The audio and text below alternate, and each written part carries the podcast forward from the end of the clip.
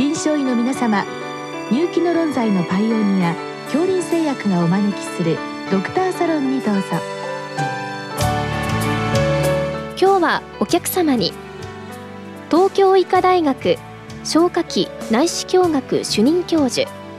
河合隆さんもお招きしております。サロンドクターは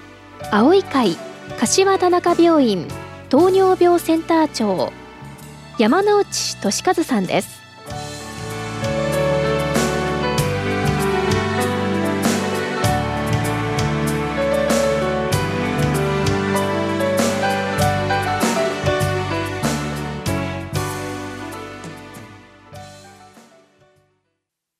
河合先生よろしくお願いいたします。よろしくお願いいたします。今日は神奈川県の先生からのご質問です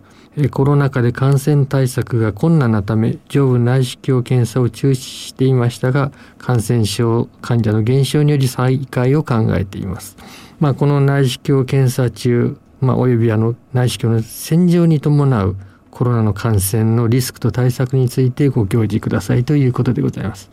先生これなかなか差し迫った問題で、まあ、現在も進行形かと思いますので、まあ、とりあえずあのリスクと防御対策に関してお話しいただきたいわけですがまず先生この実際のこのリスクの報告というのはいかがなものなわけでしょうか？はいまあ、日本全国でやはりこういろんな事例がポツポツという形でですねある検診センターではちょっと検査したドクターが感染したとか、そういう散在性の報告はあるんですけども、うん、明らかにこう、何人中何人、いわゆる何パーセントが起こるという報告まではちょっとまだ至ってないという形でございます。まあ、これに関しては、まあ、医療従事者側のこう対策も着々と進んでおりますので、まあ、この辺りでまあ簡単に何パーセントというわけにもいかなくなっているというところもあると見てよろしいわけでしょうね。はい、先生おっしゃる通りで、やはり私どもも含めて、やっぱり医療サイドも、やはりこう防御体制を徐々に徐々にしっかり、最初はちょっと手探りだったんですけども、今はしっかりしたものでやってきておりますので、えー、だんだんだんだんこう、その辺の状況は改善してるんで、そのデータがあまり出てないっていう状況じゃないかなと思っております。ありがとうございます。で、早速その防御対策に移りたいと思います。まずこの医療従事者ですね。こちらの方はまあ当然マスク、ゴーグルといった、まあこれプロテクターの世界になるわけでしょうね。そうですね。あの、本当にあの、10年以上前はですね、それほど厳しくしなくてもですね、まあ、患者さんの中に使うスコープとかはもう綺麗な状態だったんですけども、それ以外は普通にやってていいという形だったんですけども、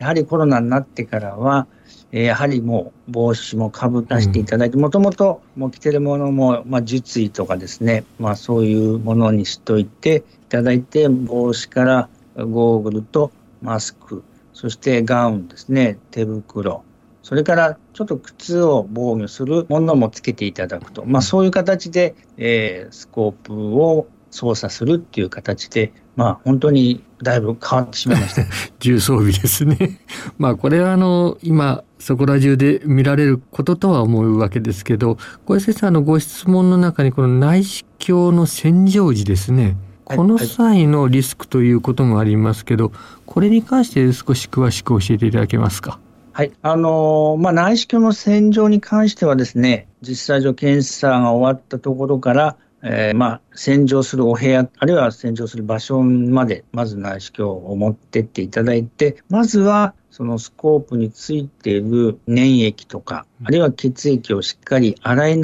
していただいて、はい、それから、その、しっかり中を、まあ、機械や手で洗っていただいて、最終的に消毒して乾かすという作業で、うんうん、まあ、消毒液に次亜塩素酸のようなもの、あるいは強酸性、酸性水のようなものですね。まあ、いろいろこう、種類は違うんですけども、そういうものを使って、もともとやっていただいたと思うんですね。で、あの、コロナだからといって、やることは大きくは変わってないんですけども、はい、より一つ一つの操作が周りに飛び散らないように、あるいはその、洗っていただく方にも感染しないように守るという意味では、うん、スコープを運ぶ際にしっかりこう、できれば箱のようなもの、あるいは少なくともビニールのようなもので完全に囲って、うん、そして洗浄の機械、あるいは洗浄のその流しまで運んで、うんうん、まあ、そこでその流しで洗う方も、先ほど言わせていただいた通り、ほぼ完全にその PPE っていうんですけども、まあ、自分を守る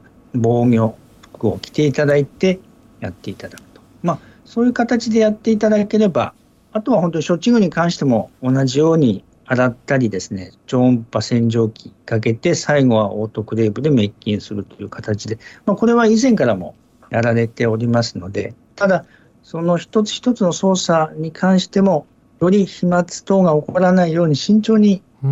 やっていただく必要が出てきたというところでございます。あとあの部屋の問題ですけれども、まあ、これあの部屋の中の空気感染ということも言われておりまして、まあ、患者さん同士あるいは医療関係者との間、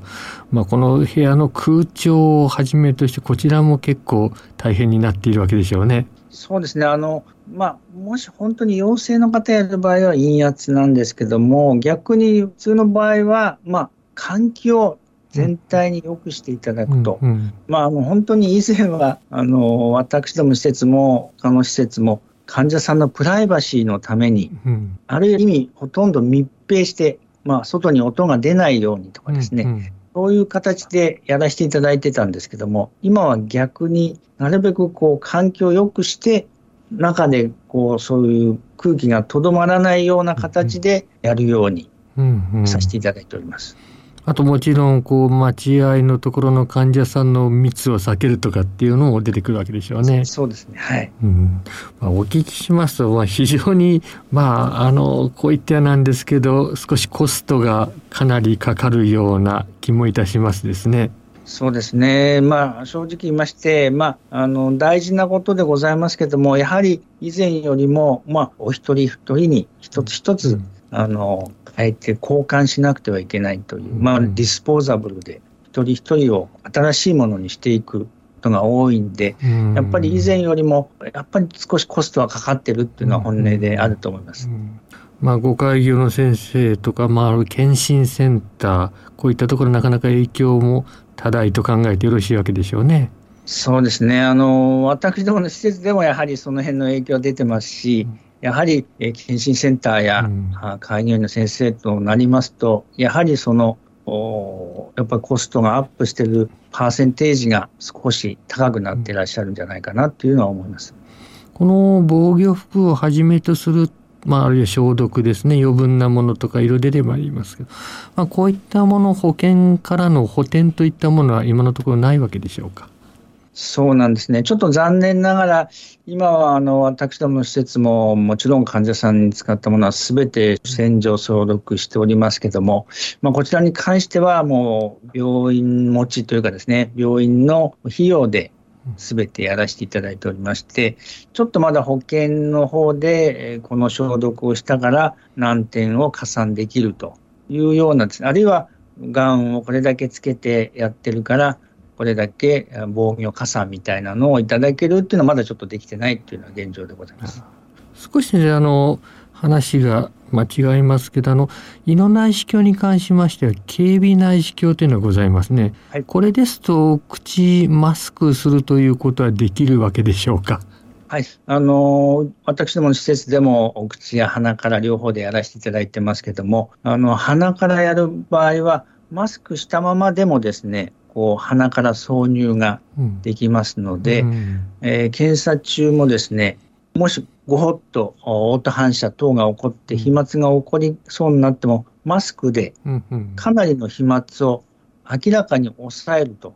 いう報告がですね、もう論文等にもですね発表されておりますので私ども施設でもなるべくあの鼻からの内視鏡の時はマスクをしていただいてやっていただいているという現状でございます。はい。あとあの個々の話を少し伺いたいと思いますけれども、まあ、これあの COVID コロナ感染をすでに起こされていることが判明している患者さんが例えば吐血といったもので緊急できた場合ですねこの場合内視鏡はなかなか厳しい話になりますでしょうか？はい、やはりあのコロナ感染している場合の方のやっぱ内視鏡の場合はですね、本当に陰圧のお部屋でもう本当に完全に逆に今度はもう密閉してしっかりやらなくてはいけない。まあいろんな感染も今まで以上にしっかりやらなきゃいけない。まああとは患者さんの状態も把握しなきゃいけないとありますんで、えー、まあ原則です。ねただ、この方に内視鏡をしないと、先生おっしゃっていただいた通り、まあ、吐血による消化管出血の程度が強くて、まあ、生命に関わると止血をしないと、そういう場合はもう必ずやりますけども、うん、もしちょっと今は一回吐血したけど、その後はほとんど吐血してなくて、ヘモグロビン値もほとんど下がってないと、そういう場合は、まずはそのコロナ感染の状況を把握させていただいて、それでもまた吐血したり、何かあった時にやらせていただくというようにさせていただいております。うんうんまあ、少し待機的になりつつあるところもあるということですね。はい。あと、まあ、あの、肥満高血圧糖尿病、いわゆるまあ感染のハイリスク患者さん方ですけど、まあ、一般的に今、こういった方々も少し待機的になっていると見てよろしいわけでしょうか？そうですね。あの、まあ、私ども施設でもやはりまあ、毎年経年的にいろいろ内視鏡をしていただいている方が多いんですけども、やはりですね、あの、こう、リスクが逆に、こう、まあ、例えば胃がんで言いますと、ピロリ菌がいない方、あるいはかかったことがない方とか、あるいは大腸のポリープでいうと、ポリープが1回も見つかったことがない方というのは少し間隔を長くしていただいても、うん、あの、リスクが大きくないんでですね、少し期間を延ばさせていただいているっていうところがございます。どうも先生今日はありがとうございました。あどうも先生ありがとうございました。